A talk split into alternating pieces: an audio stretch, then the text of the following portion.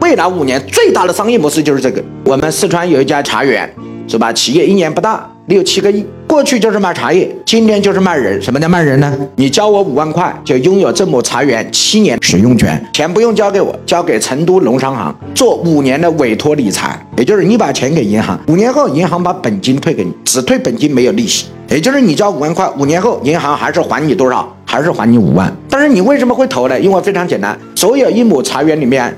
百分之三十的茶叶由你自用，百分之二十的茶叶是送给你的亲朋好友，百分之五十的茶叶卖掉的所有权权益是归你的。五年后你的本金还在，我就问你一句话：你是不是免费喝了这五年的茶？这儿是不是还送了人、送了朋友？新茶每一年呢？每一年茶叶还是不是有回报？除了这个之外，你是不是还有这一亩茶园七年的使用权？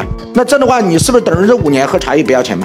而且还能赚到钱嘛？本担不担心本金的安全呢？不用嘛？为什么？因为你不是和企业发生的关系，你是和农商行做了委托代理理财，五年后人家把本金退给咱们的，相当于我们只是每一年损失一点利息，换得了我们巨大的一个回报。这是不是我们从卖货到卖人呢？过去卖货是不是讲我这个茶叶多少多少钱一斤呢？现在我们是不是卖一个合伙人交我们多少钱？五万块就可以了。所以你看，我们从卖货开始到卖人，所以你要把茶叶背后的那个谁找出来，人找出来，然后关联他这个人，然后用一种新的方式，茶叶就什么自动出去了。